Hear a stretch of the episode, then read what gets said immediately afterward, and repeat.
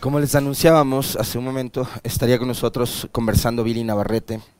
Ya está con nosotros conectado vía telemática, director del Comité Permanente por la Defensa de los Derechos Humanos. Billy, en el país en los últimos años eh, han fallecido víctimas de la violencia dentro de los centros de privación de libertad, cárceles en realidad, no se les puede llamar centros de rehabilitación social porque no lo son, al menos 600 personas y detrás de cada una de estas personas, insisto, no son objetos, no son cosas, son personas. Hay familias, hay familias con enormes dramas, dramas que quizás para nosotros nos pueden resultar muy ajenos y que tienen que ver también con el enorme abandono por parte del Estado durante años. Eh, Billy, ¿qué es exactamente lo que reclaman estas familias víctimas de la violencia dentro y fuera de las cárceles en el Ecuador. Bienvenido, buenos días.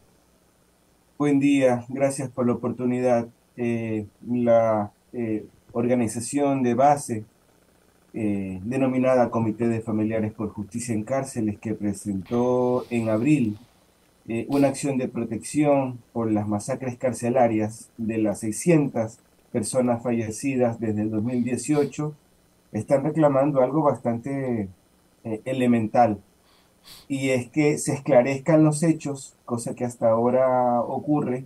No tenemos evidencia de que esos mm, procesos eh, presumimos que se han iniciado. En algún momento se dijo que la fiscalía tenía algo así como 13 indagaciones previas por esto, eh, de los hechos ocurridos en el 2018, en, en, relación a eh, especialmente víctimas individuales, que, que, hay una característica con relación a la que estoy mencionando.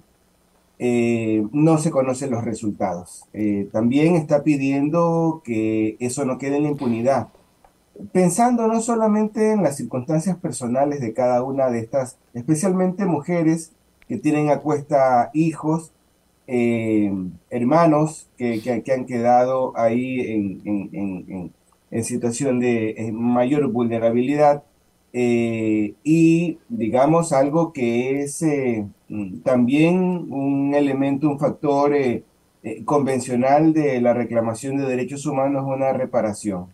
Una reparación que tiene que ver con aspectos incluso de daño psicoemocional, ese, mm, esa atención que se ofreció inicialmente por parte del gobierno nacional para que estas personas puedan recibir eh, apoyo emocional, eh, no se ha dado. Eh, esto ha quedado, en el mejor de los casos, con abrazos de parte de lo que entonces era la Secretaría de Derechos Humanos, luego de recuperar los cuerpos, digamos, desmembrados en criminalística acá en Guayaquil. A eso se redujo, digamos, la reparación emocional que se había dispuesto por el gobierno pero, pero nada más, nada más, nada más. Y de ninguno de estas personas.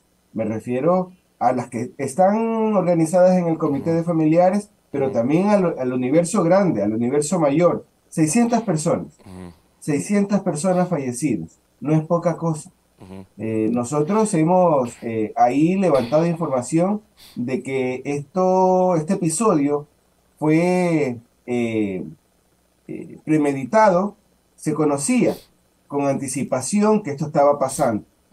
Y ya una vez ocurrida, demoró eh, largo tiempo para eh, el, control mm, de esa violencia. Eh, pero además que no es un hecho repentino, súbito, sino que había ahí una serie de alertas que no se escucharon a tiempo en esto. Y también de forma, digamos, eh, este, digamos, dirigida eh, con relación a la población carcelaria que está en, en, custodio del Estado. Todas estas, estas condiciones nos llevaban a, a, pensar de que estaba en curso una política de exterminio. Eh, y no quiero exagerar, porque en el ámbito de derechos humanos son esas condiciones las que, digamos, pueden llevar a, a esa calificación mayor en esto. Eh, y lo que en el mejor de los casos, lastimosamente, se vio es que la fuerza pública entraba a recoger cuerpos. A eso se limitó. Y allá que, digamos, se maten, eh, porque, según el discurso oficial también, ellos son los malos y acá los buenos eh, no tendríamos que tener, eh, digamos, mayor preocupación, no nos importa. Eso es lo que ha predominado en el discurso oficial del anterior y del actual gobierno. Billy, creo que es importante también conocer cuál es la situación, digamos, socioeconómica de cada una de estas familias. Porque detrás de cada, de cada uno de estos 600 eh, personas privadas de la libertad que fueron asesinadas violentamente, en algunos casos incluso inhumanamente, eh, fueron despedazados, ¿no? descuartizados, desmembrados, quemados, una cosa horrible. Ah, hay dramas que, insisto, como decía hace un momento, capaz para nosotros puede resultar como muy lejanos, ¿no? ¿Qué tipo de situaciones viven estas familias? ¿Cómo enfrentan el día a día, la cotidianidad? Sí, la realidad carcelaria es bastante dramática eh, y desde hace mucho, y no se distinga de otras realidades en América Latina en realidad. Son básicamente un, un, escenario donde se acumulan eh, las desigualdades que se expanden en el exterior, en el extramuro, eh, en esto. ahí ya Víctor Hugo en en, su obra literaria, eh, Los Miserables, señalaba que los, eh, las prisiones eran un reflejo de esas desigualdades, esas injusticias, y eso no ha variado. Eh, en términos estructurales, lo que hay en las cárceles son esas desigualdades, esas injusticias acumuladas. En la penitenciaría hace mucho, yo vengo trabajando en el tema penitenciario ya largo tiempo, había una leyenda al inicio escrita por los propios prisioneros, estoy hablando de hace casi más de 15 años. Eh, aquí no se, no se castiga el delito, se castiga la pobreza. Y eso sigue siendo una, digamos, máxima. Eh, a nadie, a nadie, a nadie le debe de quedar duda de que esa es una realidad tangible en las cárceles del Ecuador. Eh, eh, en esto. Eh, como dice Raúl Zaffaroni en una entrevista reciente que le hicimos y que está participando en esta acción de protección en, calidad de amigos curiae, apenas en el, en el, peor de los casos, el 20% de las personas privadas de la libertad en América Latina son por delitos a, la vida, delitos sexuales, delitos realmente que nos perturban. Eh, un grueso bastante significativo, ya eso lo decimos nosotros, debido a información pública, digamos un 40%, eh, estaría eh, este, vinculado a delitos a la propiedad en esto. y otro, digamos ahí grueso, 40% delitos, delitos vinculados a drogas en esto. Y en este último, también consumidores, eh, y eso pensando en el, consumo eh, como problema de salud pública, pero sin embargo atendida, no atendida, dejada en el abandono eh, en las prisiones, porque como ya aquí se ha dicho, las cárceles no son centros de rehabilitación desde ningún punto de vista. ahora más que nadie, lo que ahí cabe ahora es una condición de secuestro y el ocio, eh, y obviamente el mercado de drogas que abunda eh, en esto, con complicidad obviamente de las fuerzas de seguridad que custodian las prisiones, en los exteriores al menos. Eh, pero luego también tenemos la edad, la mayoría de las personas privadas de libertad son jóvenes, pero jóvenes menores de, digamos, 30 años, en, esto, entre 18 a, a 30 años. Eh, el 50%, incluso más. Y eso pensando en estadística de, digamos, el, último censo, pero no el del SNAI, porque el del SNAI aún habría que ver eh, en los detalles de esa información. Y si bien es cierto, ya se han publicado algunos datos y eso en buena hora, eh, que ya se conocen alguna data. De todas maneras, eso nos queda la duda eh, en relación a las certezas de esa información, pensando en que es un corte eh, estático, eh, el del censo. Es decir, no hay una dinámica que nos permita seguir midiendo la, realidad carcelaria. Eso ocurrió el año pasado, ese fue el corte, pero hasta ahí, es una foto fija en esto. Y luego está la escolaridad, la mayoría de ellos mm, no son más que, en el mejor de los casos, estudiantes de, de primaria, hasta ahí llegaron. Porque son escenarios de pobreza, ¿no? Todo lo que está detrás. Y eso, digamos, es lo que debemos de, como sociedad humana, eh, tener en primer plano. Billy, eh, Billy eso, eso que nos hace pensar, nos hace pensar que, digamos, como última medida, como medida de última instancia para eh, enfrentar la, la inseguridad, necesitamos nosotros patrullar las calles, poner a los militares, a los policías en patrulleros vestidos como Robocops y salen ahora a las calles a patrullar. Pero si tú nos estás diciendo que hay un gran, gran número de jóvenes de 18, 20 años que están ahora mismo eh, detenidos, investigados o que forman parte, no solo pensemos en la comunidad carcelaria, sino en los que están fuera y que son reclutados por estas bandas de crimen organizado. Son jóvenes que tú dices no han terminado de estudiar la escuela, ni siquiera la escuela, peor todavía el colegio, la secundaria. Son jóvenes a los que el Estado no les da oportunidades. La primera, la primera herramienta o quizás la primera estrategia para combatir la inseguridad no necesariamente es dotar de armas y patrulleros, chalecos a la policía, sino que el Estado haga presencia en las zonas más eh, sensibles de la sociedad para llegar con salud y educación. Me queda a mí eso de lo que tú nos dices, Billy sin duda, sin duda, esa es lo que estamos eh, queriendo eh, mostrar aquí. Eh, aquí en Guayaquil, esa es una realidad, hay una segregación espacial muy marcada, hay comunidades, y no son pocas, son muchas comunidades que están absolutamente abandonadas, incluso luego de la pandemia, ¿no? Eso ya viene desde antes, la política municipal de acá ha sido, digamos, un desastre en, relación a las condiciones de vida eh, de la población, 40, digamos, años eh, en esta, eh, con esta realidad acumulada en esto, y donde ha prevalecido, digamos, la violencia estructural y, también la, la material en esto. Y lo que, lo que ahora tenemos en comunidades, nosotros como organismo de derechos humanos acá tenemos una fuerte relación con organizaciones comunitarias que se mantienen a pulso, sin ningún apoyo, eh, ahí digamos de la política pública, sin un acompañamiento, y que lidian con temas de consumo de drogas, lidian con temas de abandono, lidian con temas de desempleo, especialmente de los jóvenes y de los adolescentes.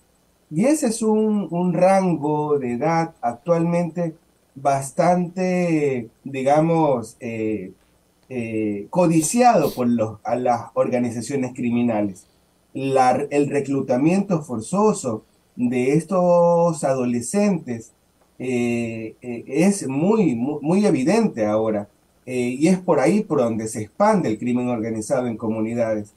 y, lo que, y, los que se resisten a, adherirse por la fuerza a la, a la banda criminal que opera en ese territorio termina muerto, asesinado, incluso al pie de las unidades educativas, que es lo más, digamos, es la, imagen más eh, eh, traumática que, que, tenemos acá en esto, con docentes que reclaman ayuda, el equipo docente ahí que está viendo cómo ese enfrentamiento ocurre en, los perímetros de la, de la, de la escuela, pero también al interior, eh, y sin ningún apoyo del Ministerio de Educación eh, eh, en esto.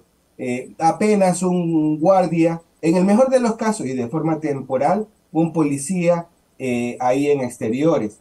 Pero, pero nada más, nada más. Y lo que hay es digamos, carencia de voluntad política, especialmente del gobierno nacional, eh, eh, eh, en esto, que es el que tiene que ahí atender esta, esta dramática demanda acá.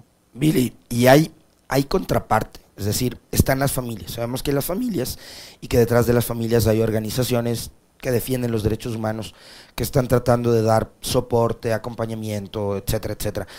Del otro lado, de parte del Estado, hay alguien que recoge esas inquietudes, esas, esos pedidos, esos reclamos, esas exigencias, o no hay nadie. Está, no sé, el ministro del Interior, el director del SNAI, está el secretario de Seguridad. ¿Hay alguien o no hay contraparte? Sí, eh, el año pasado eh, tuvimos la fortuna, porque creo que hay que calificarlo así, de recibir acá en nuestra organización al director del SNAI, este contacto lo habíamos, eh, digamos, pedido hace mucho y a lo largo de las distintas administraciones de ese pequeño servicio para prisiones, en esto, que es lo que quedó después de la desaparición del Ministerio de Justicia, ¿no? Y ese es uno de los problemas de, esta, de este fenómeno de, violencia. Y finalmente logramos reunirnos con él eh, tuvo la gentileza, gentileza de, venir. Y una de las cosas en concreto que le pedimos a eh, actual director del SNAI era que ojalá pudiéramos tener acá en Guayaquil una sede descentralizada de ese servicio. Eh, en esto obviamente no depende de él, depende del presupuesto, depende de voluntad del, del gobierno. no nos queda duda de que él cree que era necesario, eh, sin duda esto. Pero nada, nada. Y esto fue, digamos, hace ya, mm, creería, más de un año, eh, este pedido. Hemos tenido que judicializar el pedido ahora eh, en esto. En la acción de protección entre las, digamos,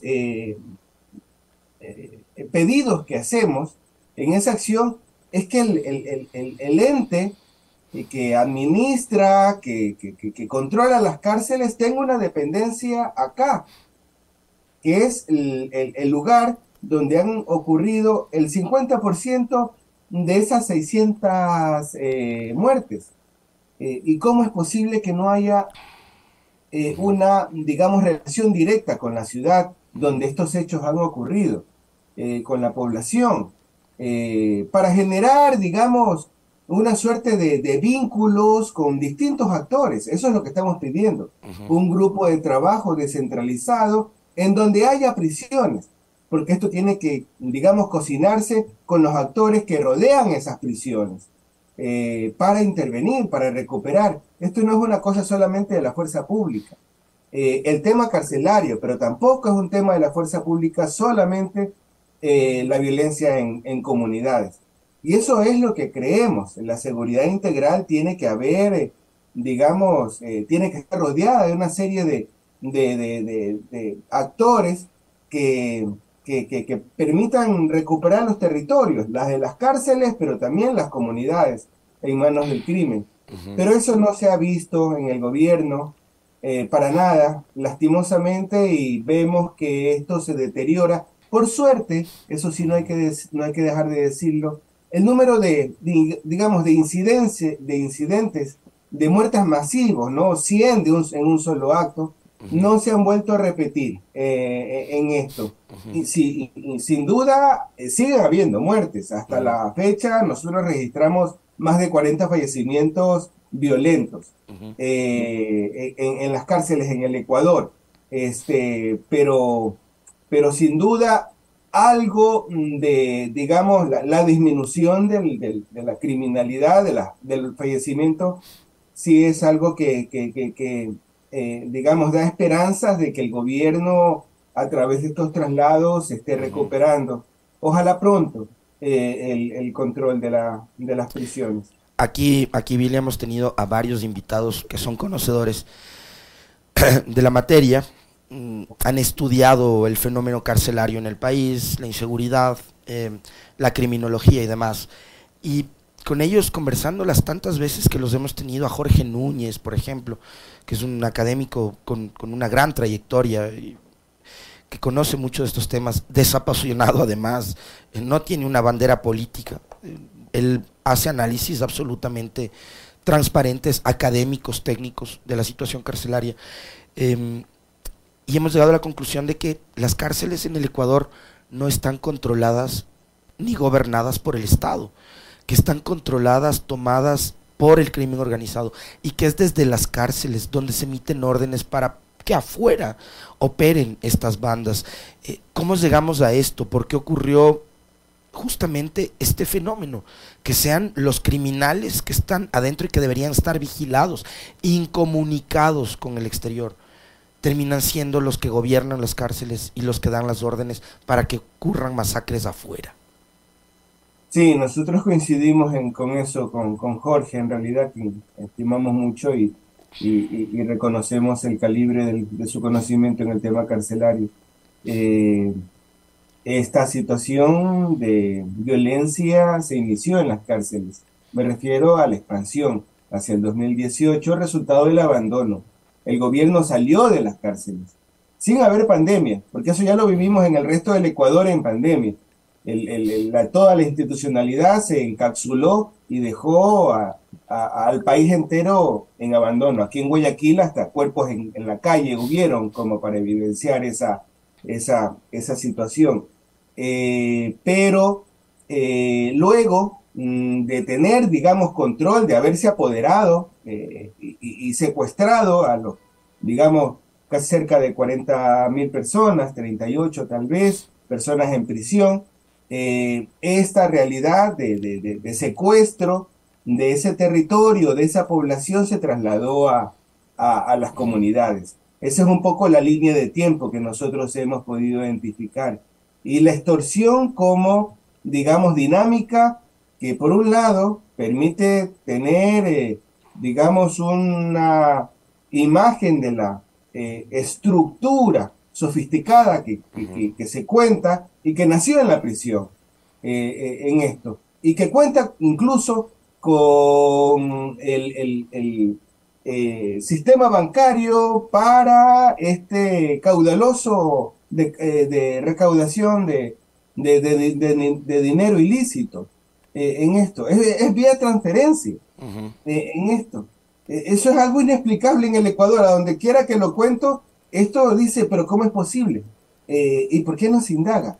Eh, ¿Por qué no se, no, no, no se busca por ahí quiénes están detrás? Y, nada, o muy poco, muy, muy, muy poco en esto. Pero entonces esa es, digamos, la línea de tiempo eh, en la cual podemos ver que ahí en, la cárcel, a la larga es un perímetro limitado, ahora bajo el control del crimen organizado, y que se eh, digamos, eh, expande y se ordena y se, eh, digamos, desarrolla toda la criminalidad y el, enorme este, nivel de, traslado de drogas por, por nuestro territorio, ¿no? Que eso no nos queda duda de que es la, dinámica que está enriqueciendo a unos, pero muy fuertemente, y, digamos, dejando eh, en las calles, sobre todo de, comunidades pobres, a una, una cantidad enorme de, jóvenes ahí muertos en este enfrentamiento. Quiero agradecerle infinitamente a Billy Navarrete, director del Comité Permanente para la Defensa de los Derechos Humanos, con quien hemos estado conversando sobre esta lucha de las familias de los privados de libertad que han sido asesinados de manera inhumana, cruel, dentro de las cárceles del Ecuador, un país que hace rato, hace rato dejó de tener centros de rehabilitación social. Muchas gracias, Billy. Un fuerte abrazo. Gracias, Alexis. buen día para todos y todas. Muy gentil. Nosotros vamos a seguir, obviamente, pendientes de este tema y seguiremos eh, atentos ¿no? de lo que ocurra de parte del Estado también como respuesta a estas familias que están reclamando simplemente por justicia y por sus derechos. 8 con 6. Hacemos un corte y ya volvemos en unos segundos con Cristian Castillo, investigador y docente universitario, para nuevamente hacer un análisis em, y un mapeo ¿no? de lo que será la elección de presidente o presidenta, vicepresidentes o vicepresidentes, el próximo 20 de agosto en Ecuador. Ya volvemos.